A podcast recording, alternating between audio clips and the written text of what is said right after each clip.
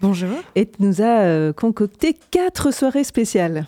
Et oui, tout à fait. On commence ce programme du mois d'octobre sur les chapeaux de roue. Premièrement, jeudi 5 octobre à 20h30, c'est l'avant-première de Linda veut du poulet. Quel drôle de titre. Long métrage d'animation de Sébastien Lodenbach et Kira Malta. Il viendra, le co-réalisateur Lodenbach, présenter le film donc demain soir à 20h30.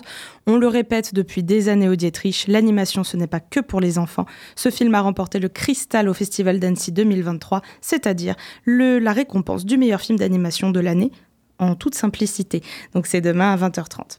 On continue vendredi 6 à 20h30. C'est une séance discussion dans le cadre de la commémoration des 50 ans du coup d'État au Chili, préparée par le collectif pour la commémoration des 50 ans du coup d'État. Il y aura également sur place le collectif latino-américain de Poitiers, COLAP, ainsi que la Ligue des droits de l'homme. On diffuse à l'occasion le documentaire de Patricio Guzman, un grand documentariste chilien, le documentaire Salvador Allende, et la projection sera suivie d'un temps d'échange avec les membres des structures organisatrices. C'est une séance unique, vendredi 6 octobre à 20h30. On a bientôt fini le lundi 9 octobre à 21h.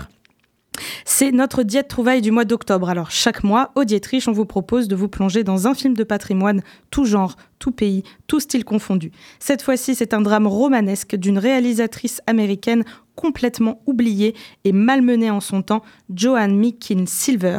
C'est un film de 1975 et c'est un drame historique euh, qui parle d'un couple d'immigrés juifs orthodoxes qui débarquent à Esther Street à New York.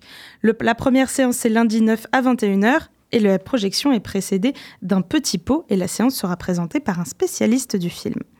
Et pour finir, mardi 10 octobre, attention, séance improbable, ciné-concert sur les images du premier vrai film cyberpunk réalisé par le génial Shinya Tsukamoto, réalisateur japonais. Simon, qui est projectionniste le jour que vous voyez à la caisse et bricoleur sonore la nuit, vous propose de passer devant l'écran. Il vous fait un remix électro-industriel de la bande-son originale. Tetsuo the Iron Man, c'est un film interdit aux moins de 16 ans.